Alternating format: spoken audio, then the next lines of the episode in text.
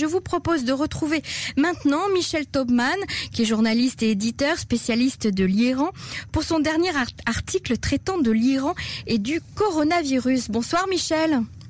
Bonsoir Emmanuel, comment allez-vous? Très bien, merci Michel. Vous êtes donc euh, à Paris en ce moment. Euh, vous venez de... On vous attend en Israël très vite.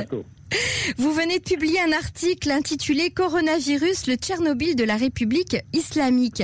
Alors Michel, le virus a été euh, importé très tôt, hein, je crois dès le mois de novembre ou décembre 2019 euh, par des voyageurs venus de, de Chine, l'un des principaux partenaires euh, de la République islamique. et un foyer de contamination a été ainsi créé aussi grâce, à, on va dire à cause de la participation d'une équipe chinoise à une compétition d'haltérophilie euh, au nord de l'Iran. Alors, euh, racontez-nous un petit peu comment le virus a été détecté, reconnu en tout cas par, euh, par l'Iran.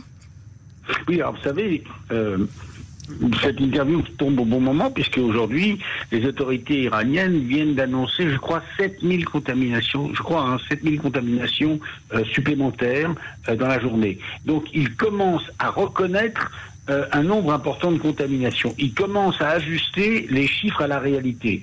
Mais la réalité aujourd'hui en Iran, c'est que les chiffres sont totalement sous-estimés, totalement falsifiés. Et donc, comme vous l'expliquez, euh, le virus a été apporté très tôt, il a été apporté dès novembre, euh, et pour des raisons qui s'expliquent politiquement, euh, l'Iran étant soumis depuis deux ans à, un véritable boycott de la part des États-Unis et à un embargo sur sur le pétrole et sur un certain nombre de sur l'essentiel de, de, des commerces internationaux, l'Iran a aujourd'hui comme principal partenaire la Chine et la Russie, mais surtout la Chine. Et donc bien évidemment, il n'était pas question de rendre publiques ces contaminations et de prendre des mesures sanitaires qui auraient pu nuire aux relations avec la Chine. Donc, on a fait venir, on a laissé les, fenêtres, les portes et les frontières ouvertes avec le virus, et le virus est entré sans. Alors, euh, dans tous les pays occidentaux, il y a eu des erreurs, euh, tout ça, mais là, c'est pas des erreurs, c'est quelque part quelque chose de criminel, c'est qu'il y a eu une volonté politique de cacher la réalité de cette contamination. Et ce n'est pas 7000 ou 8000 morts qu'il y a aujourd'hui comme l'annoncent les chiffres officiels, mais c'est beaucoup plus dans mon article. Sur la base de sources intérieures venant de médecins et de recoupements, euh, je dis qu'il y en a entre 40 et 80 000.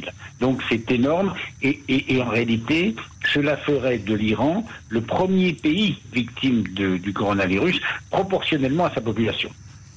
Alors euh, la population euh, iranienne est en colère, elle ne montre aucune indulgence euh, face à, au guide suprême de la République islamique, puisque justement ce, ce coronavirus, cette épidémie est beaucoup plus meurtrière que l'a annoncé justement la propagande iranienne. Comment réagit le peuple iranien? Alors le, le, peuple, alors le peuple était déjà en colère avant. Souvenez-vous des manifestations du mois de novembre qui ont été réprimées de manière terrible, hein, puisqu'il y a eu, d'après Reuters, hein, je cite la source Reuters, qui une source sérieuse, 1500 morts, des dizaines de milliers de, blessés et, de personnes arrêtées, des gens torturés. Donc une répression terrible qui est à la mesure de la peur du régime, de la peur que le régime avait de cette colère populaire, qui n'a duré que six jours, mais qui a touché toutes les villes d'Iran. Il y a une centaine de villes touchées, y compris des petites villes. Bon, ensuite, il y a eu euh, cette explosion de colère après euh, ce qu'on appelle le crash, mais c'est pas un crash, c'est le fait que c'est pas un crash accident, c'est un crash, c'est pas un crash, c'est pas un accident, c'est cet avion euh, de, de, cet avion ukrainien qui a été abattu par des missiles iraniens. Alors mhm. les missiles ne l'ont pas fait volontairement, ils ne savaient pas que c'était un avion ukrainien, ils le prenaient pour un pour un missile américain, mais l'incompétence du régime est telle qu'ils ont abattu quand même plus de 160 personnes qui n'étaient pas des opposants, qui étaient des étudiants canadiens euh, euh, ou, ou, ukrainiens ou iraniens. Donc voilà. Donc euh, ça a déclenché aussi une terrible colère.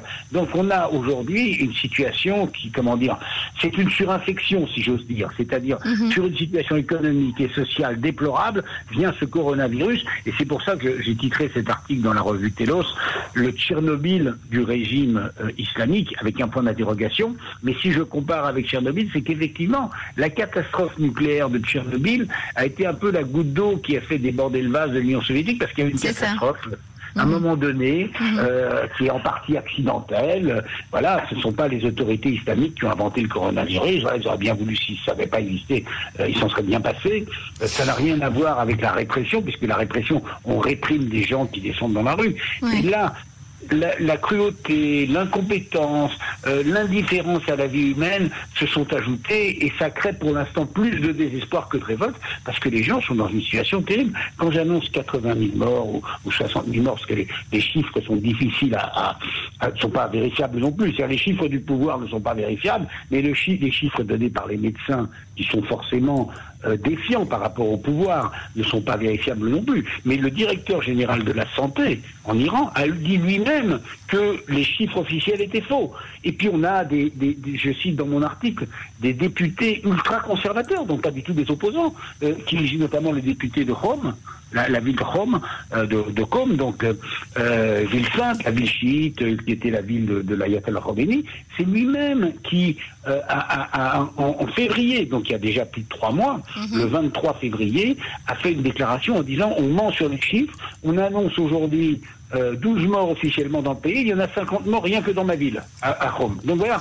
Donc Est-ce que ce serait justement une, période, euh, euh, peut-être que l'heure est venue pour les, États-Unis, par exemple, de proposer à l'Iran bah. une négociation, parce qu'ils sont en position de force là aujourd'hui. Bah, c'est un peu ce que je pense, moi. C'est un peu ce que je pense, mais malheureusement, vous savez, les États-Unis ont fort à faire chez eux. Et Donald Trump, c'est pas dans le tempérament de Donald Trump aujourd'hui. Mhm. Euh, c'est pas le moment. Mais c'est malheureusement, malheureusement, euh, si les États-Unis le voulaient, et puis peut-être les Européens pourraient proposer à l'Iran, qui a vraiment un genou à terre, le régime islamique qui est quand même là. Euh, vous savez, ils ont quand même fait l'aumône. Ils ont demandé 5 milliards de dollars au FMI. C'est la première fois dans son histoire que la République islamique fait appel au FMI. Il reconnaît sa faiblesse. Alors même s'ils mettent ça sur le dos des Américains, ils sont quand même, ils sont quand même euh, asphyxiés économiquement, ils mhm. sont en proie à une crise sociale, à une crise sanitaire, et ce serait le moment évidemment de tout mettre sur la table, sans concession c'est-à-dire le nucléaire, c'est-à-dire les missiles balistiques, c'est-à-dire la présence euh, iranienne euh, aux portes d'Israël, c'est-à-dire, et en Syrie bien sûr, euh, c'est-à-dire aussi l'hostilité à l'égard d'Israël, de tout mettre sur la table en échange d'un véritable plan Marshall, d'une aide très très généreuse au peuple iranien. Alors, mhm. je vais vous dire, c'est pas seulement les Américains, qui c'est un peu, je rêve un peu en disant ça, c'est pas les, seulement les Américains qui n'en sont pas capables mais c'est aussi les, régimes islamiques iraniens. Tout à fait. Il faut être deux pour discuter. Mais en tout cas, il faudrait peut-être, euh, c'est quand même le moment de le dire aujourd'hui, et ne serait-ce que pour le peuple iranien de leur tendre la main. Vous voyez, de leur tendre la main, parce que juste une chose, euh, on dit partout dans les médias que les États-Unis sont le pays le plus touché par le coronavirus. On dit qu'il y a 100 000 morts aux États-Unis. Mais s'il y a 50, 60 ou 80 000 morts euh, en Iran, pays euh, où il n'y a que 82 millions d'habitants, c'est autant qu'en Allemagne, en Allemagne, il y a 7 000 morts. il n'y a pas 7 000 morts en, Iran. Il y en a 4, 5, 6 fois plus. ça veut dire, si on compare, il y en a plus qu'en France, il y en a plus qu'en Italie, il y en a plus qu'au Royaume-Uni. Donc, indépendamment des chiffres de la Chine qu'on ne connaît pas non plus, il est possible que l'Iran soit aujourd'hui le pays le plus touché par le coronavirus. Michel Taubman, je vous remercie beaucoup pour cet entretien. C'est moi qui vous remercie aussi, Emmanuel. À bientôt. Au revoir. Au revoir.